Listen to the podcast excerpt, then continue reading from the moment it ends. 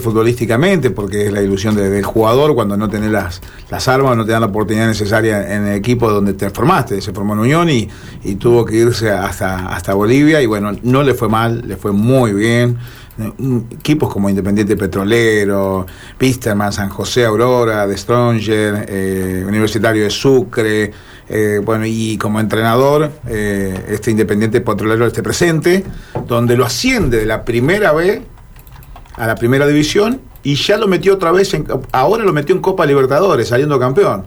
Marcelo, ¿cómo estás? Un gusto, un placer y además una alegría porque hombre de Pompeya. Así que. Eh, El barrio. Vamos, vamos a, poner las cosas en su lugar. ¿Cómo estás? ¿Cómo está? Un placer eh, poder estar con ustedes, saludarlos. Buenas tardes. ¿Qué tal? Acá, eh, en algún momento jamás pensaba que podíamos estar hablando de fútbol en una radio de Santa Fe, porque creo que bueno, cuando uno se va, todo se, se queda estancado, todo, pero bueno, la vida te da estas oportunidades y un placer poder estar con ustedes charlando de lo que nos gusta, ¿no? Sí, ayer estuve con un entrenador que, te, que decía que vos querías jugar de nueve, que al final terminaste de arquero, ¿es verdad? Sí, sí, sí. Era Tino, era Rubén Río, era en Pompeya cuando empezamos a jugar, me acuerdo que fuimos a jugar con, con Pucará. Ajá. Y no tenía idea porque no había jugado nunca fútbol y bueno, la idea mía era jugar de nueve y me metieron en el primer partido con Pucará, un armado ahí, 12 nos metieron. No quería saber más nada, quería jugar de nueve para no tener eso. Me puse a llorar atrás el arco. Claro. Pero bueno, él me convenció después, me convenció, me convenció y bueno, creo que después arrancó toda la historia ahí, ¿no? ¿Y, y después Unión, Unión eh, empezaste en inferior, hiciste inferior? No, primero estuve en Agua Energía. En Agua. En Agua Energía arranqué ahí. ¿Con Cachito? ¿Quién estaba? Eh, ay, ¿cómo se llamaba? Bareto, a ver, los muchachos. Pancho Bareto, era el técnico de la primera. la primera. Era de la primera, él fue el que me llevó a atajar a reserva, Ajá. con 15 años, por ahí, no sé, cuando tenía muy chico. Atajaba a Rodrigo Gina en, sí, en, en la primera. Ah, estaba Castanino, estaba sí. todos los muchachos de Barrio San Lorenzo. Sí, hay una banda, hay una banda de jugadores que, han ido por todos lados, pues. Y de ahí me fui a, a la Flores 2 que estaba en la B. Ajá. En la Flores 2. ¿Billy Sánchez? ¿Perdón? ¿Billy Sánchez estaba? Sí, sí, estaba bien. Estaba por ahí también Billy Sánchez. Había una banda también ahí, eh, de jugadores que después anduvieron por ahí también.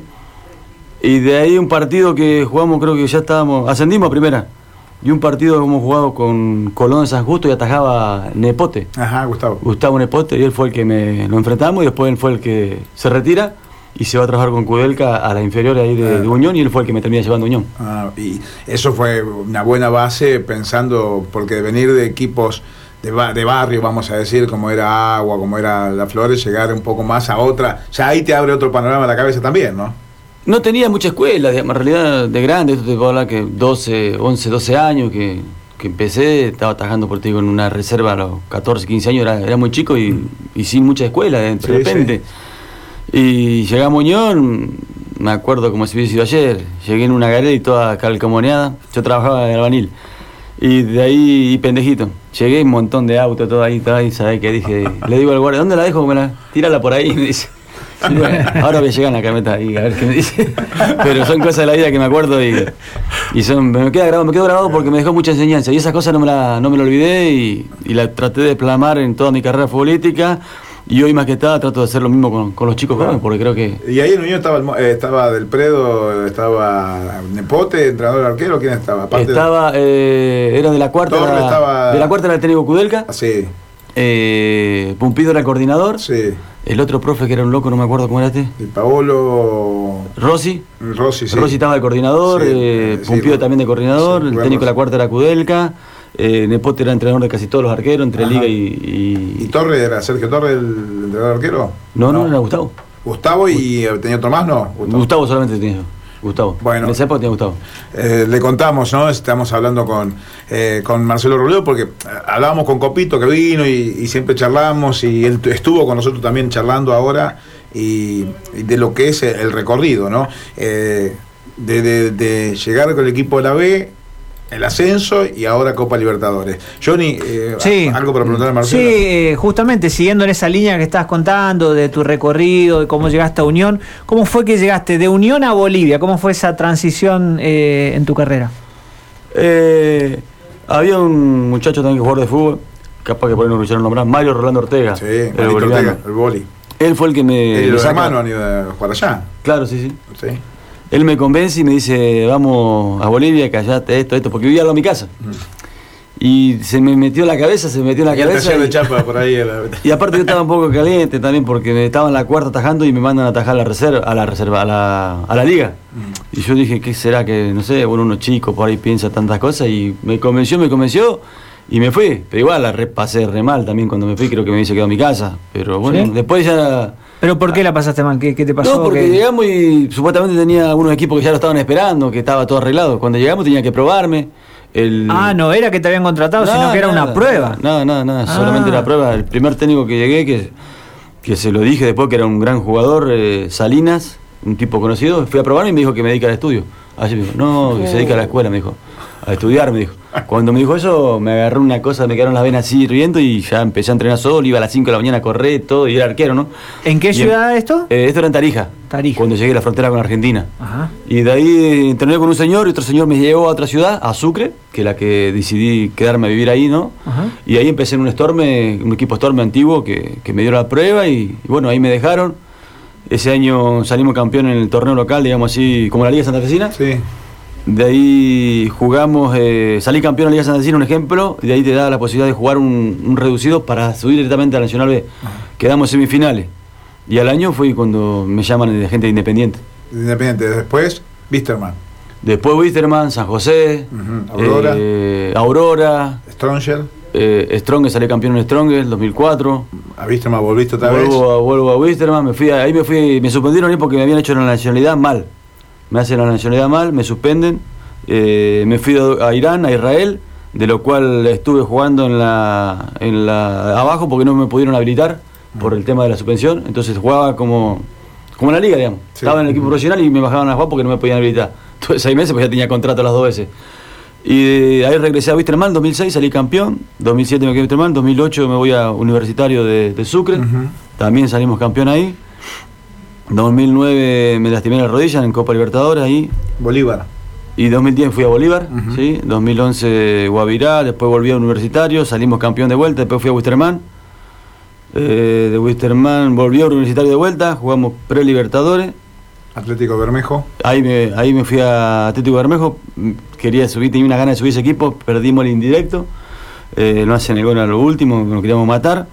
Y de ahí... Universitario de Sucre. ¿Eh? Universitario de Sucre. Universitario Sucre, Ciclón. volví de vuelta a Universitario, fui a Ciclón, fui a Real Potosí y me retiré en Independiente.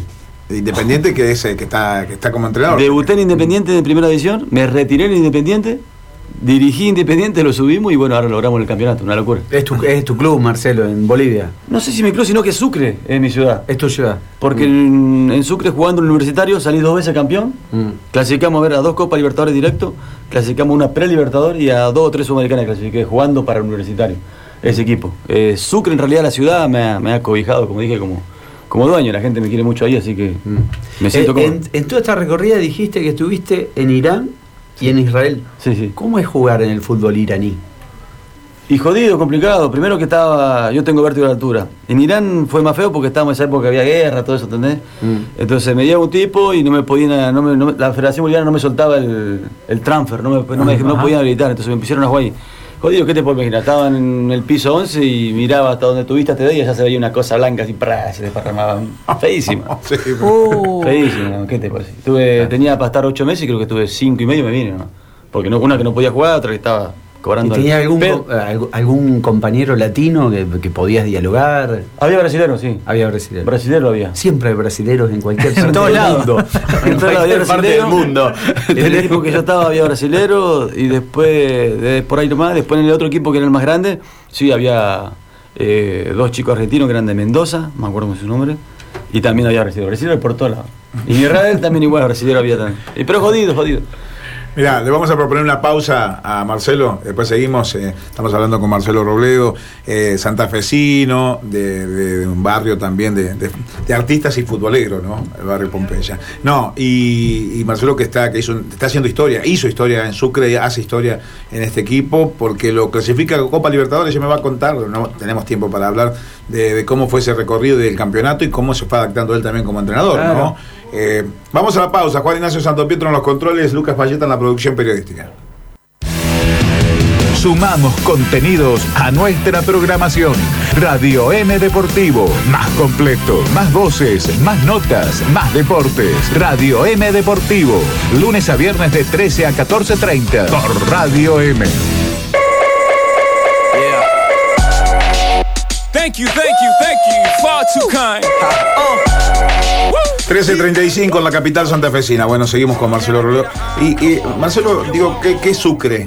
¿Cómo llegaste? De Sucre, Sucre, ¿qué es? ¿Qué es tu lugar en el mundo? ¿Cómo es? ¿Cómo es eh, la idiosincrasia? ¿Cómo es la cultura? ¿Cómo, cómo, ¿De qué se vive? Es una ciudad, primero una ciudad muy linda, una ciudad, la ciudad blanca le dicen, ¿no? Cuatro nombres tiene.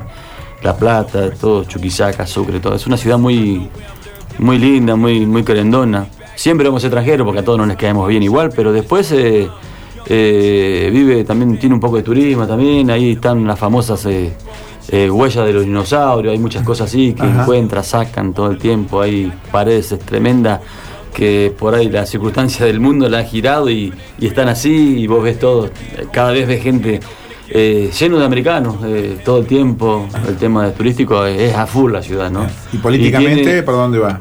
¿Está con el oficialismo? ¿Está con la parte? Está dividido un poco. Eh, la alcaldía, eh, ¿cómo sería acá? Eh, La intendencia. La intendencia claro. está de un partido del, del- del- del Estado Sí. y la otra, la gobernación, está. Y la, y la provincia es opositora. Sí, presidente, Claro. está ahí. Sí, sí, sí. Así que está. Y- Y, y- está una de las fábricas más grandes de cemento que hay en, en el país. ¿no? Ajá. También una, una de las fortalezas que tiene la ciudad también. No, Marcelo, volviendo un poco a lo, a lo futbolístico, eh, ¿cuándo decidiste ser entrenador? Porque estabas haciendo con Carlos un, un repaso de tu trayectoria como futbolista, pero ¿cuándo te cae la ficha y dijiste yo quiero ser entrenador?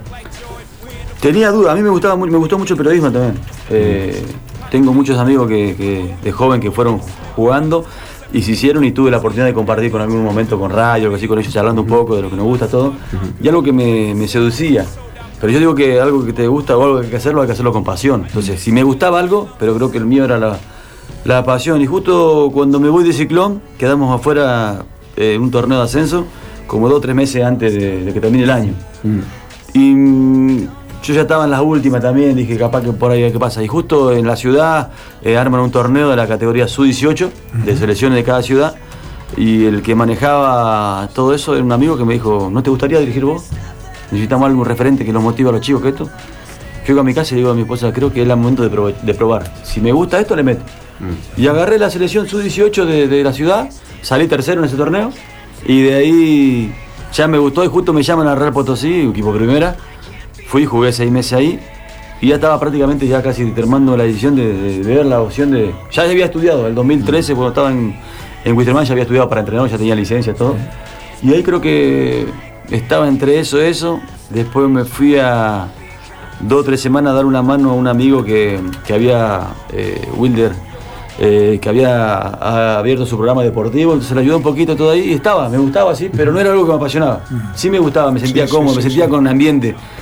Y de ahí, bueno, dije, ya creo que lo mío es esto. Y cuando quedamos afuera con Independiente el último partido en la noche, eh, termina el partido me fui porque había, habíamos errado goles bajo el arco. El arco solo y la tirábamos arriba, arriba. Arriba, ese partido estaba enloquecido. Agarré mis cosas así y todos lloraban, lloraban. Y estaban locos, estaba transformado porque para mí nosotros pasábamos esa fase y los dos equipos que venían teníamos mucha chance de poder subir el 2018. Y yo me quería retirar ahí. Estaba en mi cabeza, dije, me retiro saliendo campeón, me retiro, me retiro Claro. subiendo, dije, a primera división. Y erramos, y cuando entra la presidenta todo el mundo la abrazaba así, nada, dije, esto no, no aguanto. Agarré, me el bolso, me fui a mi casa. Llego a mi casa y sonaba el teléfono, me llamaba el marido de la presidenta. Venía a la casa, venía a la casa, vamos a charlar, vamos a charlar. ¿Qué vamos a charlar? Le digo, ya está, ya fue. le digo. Eh, no sé. Bueno, voy. Llego y me dice, bueno, mira, tengo otra propuesta. Voy a intentar un año más, me dice, porque había gastado plata. Voy a intentar un año más, voy a invertir un año más, me dice. Queremos que te quedes con nosotros. ¿Querés dirigir? Dirigí. ¿Querés jugar un año más? Jugá. Te la dejo ahí. Ahí no, cuando me dijo así, dije, ya está, dirijo, dije.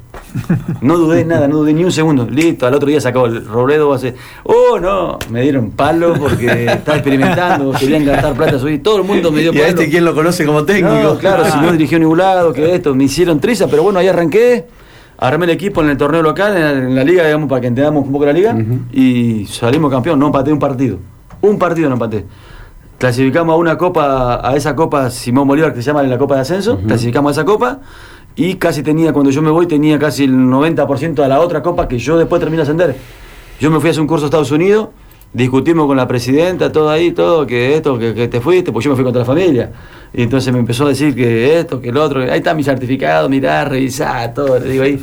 Y, bueno, terminamos discutiendo, después tenía que arreglar y no arreglé económicamente, y, justo al otro día llego a mi casa y le digo a mi mujer, me voy. Y al rato suena el teléfono y me apareció Fuerza Amarilla Ecuador, que habían agarrado unos amigos ahí de manejando. Y me dicen, vení, bárbaro, tengo recién seis meses, dirigí un equipo eh, bajo y me fui a hacer a Fuerza Amarilla Ecuador y, y de ahí, ya, ahí creo que fue mi prueba de juego porque eh, había muchos jugadores que anduvieron jugando por, por Europa, por todos lados y tenían que pararse ahí porque yo tenía seis meses de dirigir un, a puros chicos, digamos, en realidad. Claro, claro. Y pararme ahí creo que fue mi prueba de, de fuego. Para después encaminarme a esto, ¿no? Claro. Qué bárbaro. No pensaba en cuánta, eh, qué vida tuviste, ¿no? Parece que fueran mil, miles, miles de vidas en una sola. Y ayer eh, eh, Rodolfo de Paoli, cuando ascendió con Barraca Central, dijo una frase que hoy retumba mucho, que es el fútbol me salvó. ¿Vos también pensás que el fútbol a vos te salvó por esto que estás hablando de eh, no solamente la carrera, agua, energía, unión, todo el recorrido que hiciste en Bolivia, ahora técnico? ¿Pensás también que el fútbol te dio una mano muy grande? Yo creo que sí, sí, totalmente, totalmente de acuerdo. Creo que, a ver, eh, de chico estaba con mis amigos que hoy son todos contratistas en el tema de la construcción y yo creo que la verdad te digo sinceramente, si no hubiese estado esto del fútbol, quizá estaría de... que para mí no es que sea un trabajo malo, bueno, cada uno tiene una forma de vivir o buscársela la vida. Creo que si no hubiese sido tranquilamente a la manera hubiese sido si no hubiese tenido la oportunidad que me dio la vida del fútbol, ¿no? Claro, claro, claro. Seguro. Me ha salvado totalmente. Seguro, Qué lindo, seguro, ¿no? seguro. Y, y bueno, y cuando volviste independiente, ¿cómo fue el armado? ¿Cómo comenzaste a planificar lo que vino después, ¿no? Que, que tiene que ver con el campeonato y con esta esta, esta Copa Libertadores de América también que, que le cede a través del campeonato. Eh, uno va aprendiendo. Nosotros, gracias a Dios, me dio la oportunidad, la presidenta del esposo, de armar el equipo. Yo había dejado de jugar recién, entonces conocía mucho, tenía muchísimos compañeros que, que podía traerlo. Y me dijeron, a mí, como me dicen, loco, loco, tú sabrás qué hace, me dijo la presidenta. Quiero subir, me dijo. Tú sabrás qué hace, te voy a traer que quiera, me dice. Pero tengo un monto, un presupuesto. Bueno, me dejó armar el equipo, armé el equipo.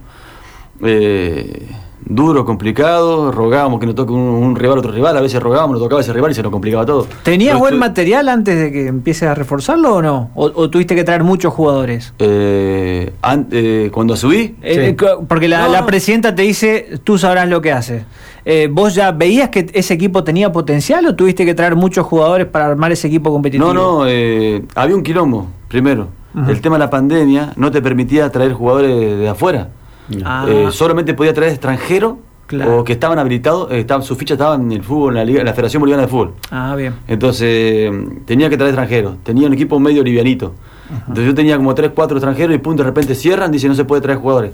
Ahí se nos el quilombo, se me bajó la persiana, dije, ¿qué hago ahora? no Claro. Y bueno, empecé a buscar, empecé a buscar, justo lo encuentro a Santiago Levos, por un ejemplo, que fue a Unión, Ajá, que sí. se había ido ahí, estaba habilitado en un equipo y después no lo habilitaron en otro lado. Se, se vino, no sé cómo pasó la cosa, que venga, listo.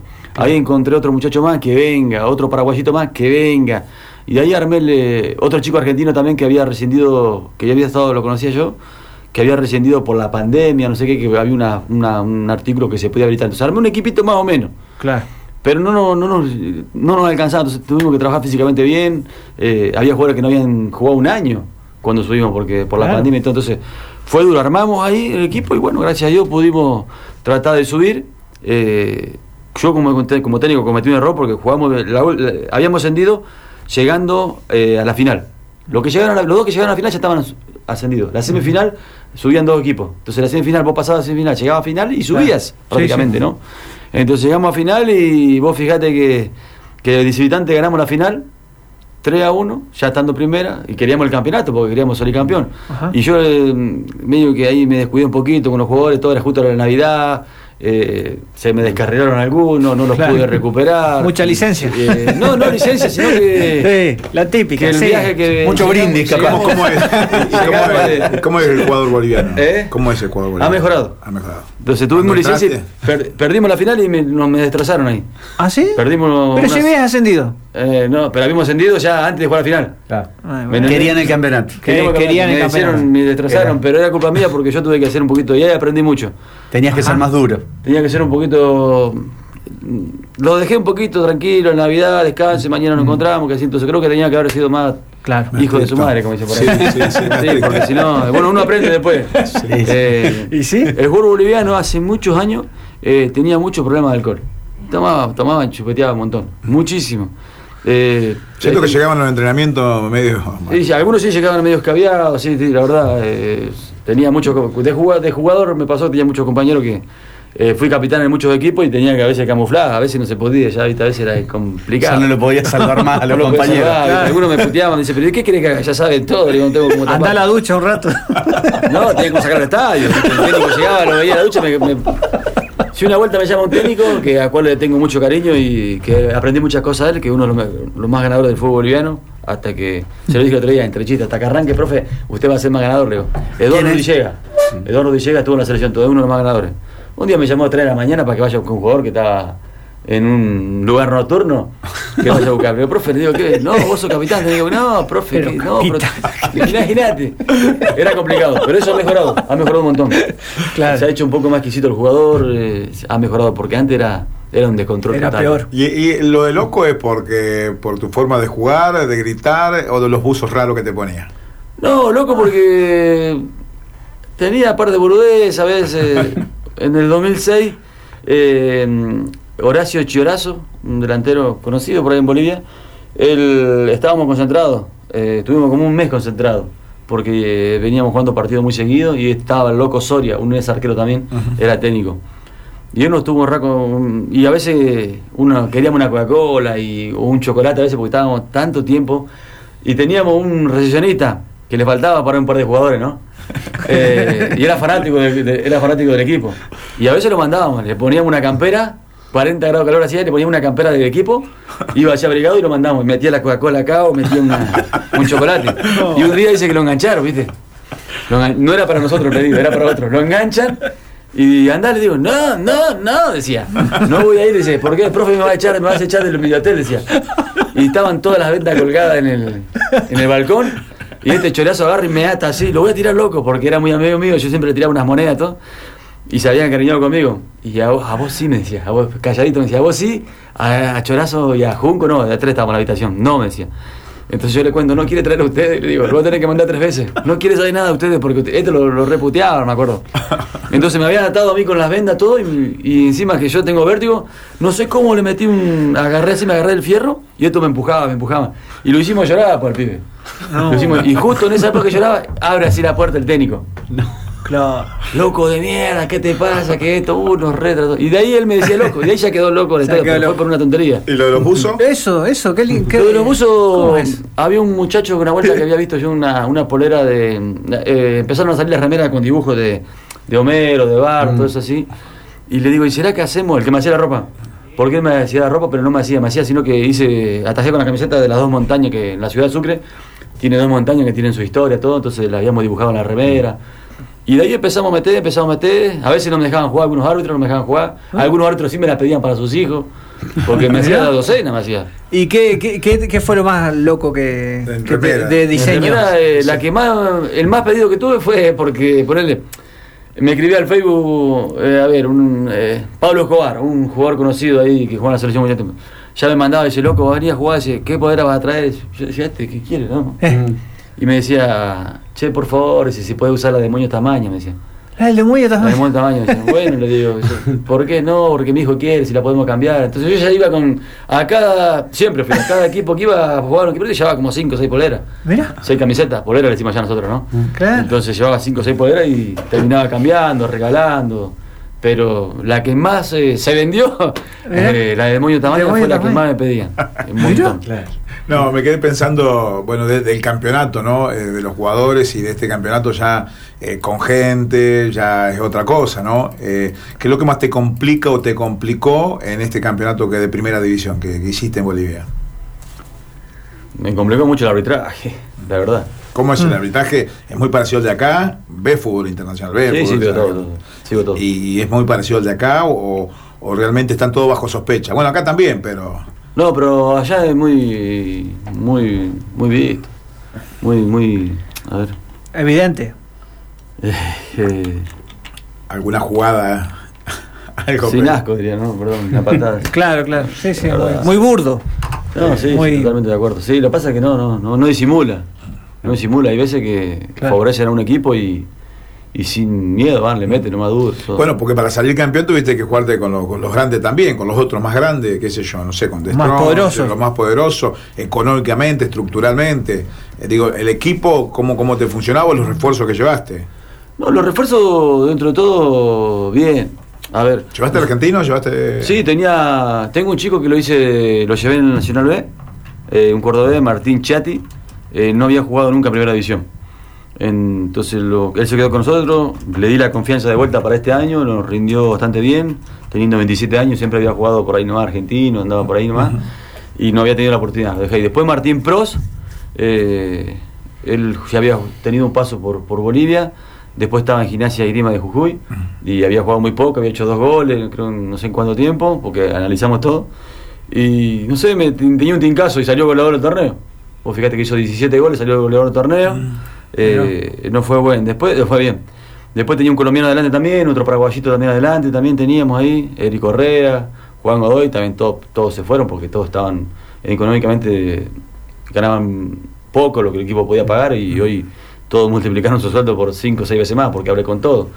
Pero después me, me- me rindió una, fue un, casi un, un rejuntado de gente que le tenía fe, de algunos ex compañeros que tuve que, que tenía fe que si trabajándolo físicamente bien podían andar y la mayoría me, me ha, me ha respondido, la verdad que me ha respondido eh, bien. Hoy se van eh, y la verdad que nos dejan, quedamos totalmente mal parados, pero bueno, era lo que buscamos y se lo dije. Claro. Vengan acá que tienen que romperse el lomo para después irse a ganar plata, de verdad. Marcelo, ahora, bueno, eh, ahora tenés que armar prácticamente, por lo que estás contando, un equipo nuevo, una temporada con una meta alta, que es jugar Copa Libertadores, más allá del campeonato local.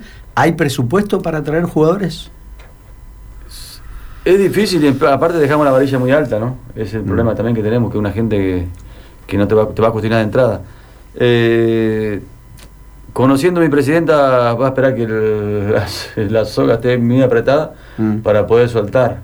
El- porque la conozco, es un poco durita, tacaña, como se dice, ¿no? Eh, cuida la plata, la El presupuesto es en dólares siempre. En dólares, todo en dólares, sí, todo en dólares.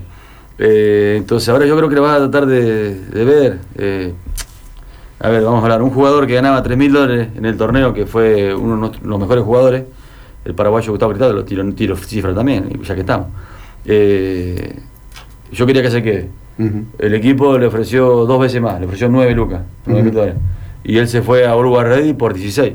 Ah, no, No se puede competir. Claro, no, no, puede competir. competencia, Imposible, no, tenemos competencia, ¿entendés? Entonces, Ah. eh, mi arquero que, que hizo un gran año, que que uno de los que más me duele porque estaba muerto prácticamente, lo revivimos, mm, trabajamos bien todo, y por 500 dólares se termina yendo a otro equipo, digamos, que se lo íbamos a dar a los 500, un ejemplo, todo y así. Ah. Como ahí, hay, ahí hay como una decepción, como eh, cuerpo sí, sí, técnico. Sí, hablaba eh. con el entrenador arquero anoche y digo, me, pone triste porque confié en él, le di la oportunidad, lo banqué, no venía jugando hace años mm, y le da la continuidad, sí, la rompió. La rompió, la rompió, estoy totalmente agradecido a él, pero hubiese preferido que me diga, profe o, o loco, Marcelo, me voy, porque Mm. quiero estar en mi ciudad, quiero estar esto, y, y a veces se va y te avisan después. ¿entendés? Entonces, cuando vos lo dejaste en la lista para que estemos arreglando. Está complicada la cosa, está muy complicado. Estoy manejando, ahora hoy día estoy manejando tratar de tener un equipo para el torneo local y me sale más barato traer eh, extranjeros para armar un equipo más o menos para la Copa que, que armar con los jugadores nacionales, porque los jugadores nacionales están totalmente elevados los precios. Claro. No, eh, además la Copa entrega mucho dinero en premios, así que eso también te puede servir para traer extranjeros que quieran venir a. Sí, ¿O lo no? que pasa es que la presidenta tampoco quiere invertir No quiere. mucho Ah, por el tema de quiere. que nosotros tenemos un club que no tiene nada. No tiene absolutamente nada. Un ejemplo, Ajá. un montón de material eran míos. eh, hemos hecho porque el club no tiene, no tiene cancha, no tiene nada. Entrenamos en el estadio, que es un estadio hermoso, eh, en auxiliar, y después otra canchita más. No tenemos. Ahora descendió el otro equipo. A primera también este año ahora ascendió y ahora se nos complican todo. Entonces ella quiere ya nomás, eh, tiene un terreno, quiere hacer el complejo, quiere hacer rápidamente para tratar de solucionar algunos problemas. ¿Dónde juegan de local? En el Estadio Sucre, Estadio ¿Es Patria el estadio de- del municipal? Sí, sería? sí, sí, es Claro. un estadio Claro. hermoso, muy lindo. Muy Y- moderno, todo lindo, la verdad. Y pensar en el fútbol argentino, así como lo piensa Copito, por ejemplo, que dice siempre la posibilidad de venir a, a dirigir el fútbol argentino. O, Eh, está dentro de, de esa línea que fuiste marcando con mucho esfuerzo. Obvio que nos gustaría, a cualquiera le gustaría. eh, uno se prepara y para dirigir a veces uno tiene que estar preparado, tiene que meterle y yo creo que me, me he gastado siempre digo mi, mi ahorro para prepararme. Me he ido a unos cursos de, de gente de fútbol holandeses, alemanes que han hecho por Estados Unidos, Ecuador, todo, tratar de aprender y me ha dejado cositas, me ha dejado cosas y creo que después no las puede formar.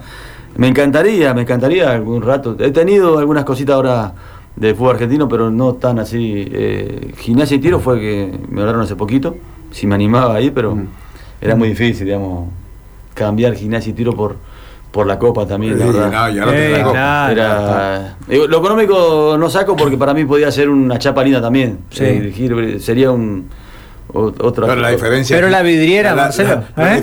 también económica de Argentina a Bolivia. Pero te en todo el continente, Claro, pero. La Copa. Estás arrancando en fase de grupo. Copa. Libertadores. Puede tocar. River, Boca, Flamengo. Porque está el ¿Eh? sorteo la Copa Argentina. Copa Argentina. Ah, Copa Argentina. Copa Argentina. Sí, el torneo de la Copa de la Libertadores es el 23 de enero, febrero, marzo. Claro, 23 de marzo. Pensé que era. Perdón. 23 de marzo, sí. No, pero me, me, hizo dudar un poquito porque el fútbol argentino. ¿Sí? Si bien está no está en una categoría de MOI, pero son equipos que te dan la posibilidad de poder laburar y. pero vos sabés que yo muchas veces hablándolo con, con, con que eh, fíjate que él vino a Desembarado de San Juan, que yo inclusive me tocó viajar para relatar allá y estuve con él charlando. Él allá quedó muy bien Claro. posicionado. Bueno. Sin embargo, no, no tuvo otras ofertas. Para Eh, subir, también, digamos. Él estaba Claro. en el torneo federal que Ajá. eh, perdió la final, estuvo a punto de subir al nacional. Claro. Hizo una gran campaña, Copito. Pero se volvió otra vez a Bolivia Claro. porque Claro. también acá hay una cuestión de manejo de representantes. Allá tenés, tenés sí, sí, sí, representantes. hay una rosca ahí. Ah, ¿Allá también? Hay una rojita ahí más o menos, pero... Ah. Sí, pero no es como acá. No es como acá. No. No, acá es como. Acá, Acá, tenés es- que marca. Sí, la línea tremenda. Sí. Después, bueno, hoy hablábamos de Berro que tiene dos, pero siempre Sí, son sí, los sí. mismos que están. Pero el que tiene el fútbol argentino. Cuatro o cinco nombres. Y Sí, da sí, la sensación que en el fútbol argentino son 30 técnicos. Bueno, ahora vamos a tener 28 equipos en primera, pero hay 30 técnicos que Sí. son el círculo ahí de primera. Y Se por más uno que y la rompan en el Nacional B, cuesta ese paso de, de- de llevar a primera. Eh, y sabemos que hay un montón de muy buenos técnicos en el ascenso, sí, o sí, como bueno. un caso como el tuyo, que están dando vuelta por, por Latinoamérica y, y que acá no, no, no los tienen en el, en el radar. ¿Y, y Farías qué, qué, qué opinión te merece? Y Faría me llama todos los días, verdad que hablaba. Yo no, a mí me da vergüenza porque tengo un amigo representante, que no es mi representante, sino un amigo, y es muy amigo de él. Entonces, por entre medio de él empezamos a hablar. Le, le Y aclaro a la gente, Farías es el entrenador de la selección de Venezuela. Claro. Sigue estando. César Farías. César sí, Farías. de Bolivia. De Bolivia, De perdón. Eh, sí, sigue estando. Venezolano Eh, de Bolivia, claro. Hablé mucho con él, todo, él estaba muy contento con todo esto, todo así, ¿no? Pero pasa que la gente también a mí me da vergüenza porque, a ver, cuando uno hace bien la cosa, todo el mundo ya empezó a tirar que Robledo a la selección, que Robledo salía en todas las redes sociales, entonces... Bien. Y él me llamaba después para hablar de o decirme bien, que estás bien, que dale, porque por medio de un amigo, a veces me daba vergüenza hablar con él porque no sabía qué decirle. Si vos apretaba, entraba a internet y decía Robledo a la selección porque estábamos haciendo las cosas bien, así la gente, ¿no? Sí, sí, sí, es algo lógico. Pero también me da vergüenza, pero después una buena relación con él, sí, hablamos muy bien. eh, es un tipo que, que ha revivido, ha sacado buenos puntos, que, que tiene chance ahí, mínima, pero está ahí, que ha revivido un poco la. Marcelo, te queremos agradecer muchísimo eh, la visita, gracias por venir. eh, eh, felicitaciones por este logro. Y 42 años tiene Marcelo, Claro, jovencísimo. jovencísimo. eh, la nueva generación de entrenadores que se viene Es- y que está ya presente con este logro. Así que Eh. bueno, mucha suerte para, para lo que viene, para este 22 y Copa Libertad le vamos a estar atentos ahora. ¿Qué te gustaría, Marcelo, en el sorteo? ¿O a quién no querés cruzar ¿O a quién no? sorteo? Flamengo. No, Flamengo no Palmeiras. ¿Eh? Ni verlo quisiera Flamengo. Flamengo no, por tele, lo No, vino no por sé, me tele. gustaría venir a Argentina, River, me encantaría. Sí, River. Pararte a muñeco. Gallardo. decía algo muñeco, que ganaste vos, salir de acá. no, no sé, algún equipo. La verdad te voy a decir Pero para mostrarte, te quiero decir. Sí, Porque te ven en todo el ¿sabes? ¿sabes lo continente. que- eso. Lo que quisiera regalarle Sí. a todo ese pueblo lindo donde me toca vivir hoy, Sí. que le toque algún equipo Importante. así, importante, para que puedan disfrutarlo, verlo. Claro. Eh, hace 18 años que este equipo estaba en la B y no ascendía, ¿viste? Y la gente, y Claro. siempre el mismo hincha, lo- porque uno lo cruzaba. Sí. Yo jugando para otro equipo en primera, lo cruzaba y sufría y lo veía. Entonces quisiera que la gente Disfrute. y bueno, ojalá mejor nosotros si nos va bien, tenemos la posibilidad de poder armar un equipo bueno, pelear y que no nos pase factura por ahí el cambio total de equipo y esas cosas así, pero me hubiese, me hubiese gustado o me encantaría que nos toque un equipo grande, que cosa que la gente lo pueda disfrutar y verlo ahí. Ya después claro. del resultado. Es que eh, seguramente, Marcelo, te va a tocar un grande por, por ranking FIFA, eh, seguramente va a estar en el, en el bombo 4 este, y te va a tocar un equipo muy importante, brasileño, Campeón. argentino. ¿O campeón de Copa Libertadores? Sí. Pero más que Palmeiras, todo nos enfocamos, viste, que la gente. que- Flamengo sí, pero entre Flamengo y River, la gente dice, wow, River. Dice. River. ¿Me entendés? River. Le llama Mi más presidente River. otra vez le pregunta, dice, ¿con quién quiere jugar usted? Con River, dice. Claro. Mi presidente, Ah. Entonces, te doy un Claro. ejemplo, la gente quiere jugar con. O Boca. o Boca. Claro, el, el- el boliviano ve mucho más el fútbol argentino Sí, sí, sí. que el brasileño, por ejemplo. Sí, eh, son más, eh, sabe más, se involucra más con River o con Boca. Mirá. Ah, mirá vos. Mirá. mirá vos.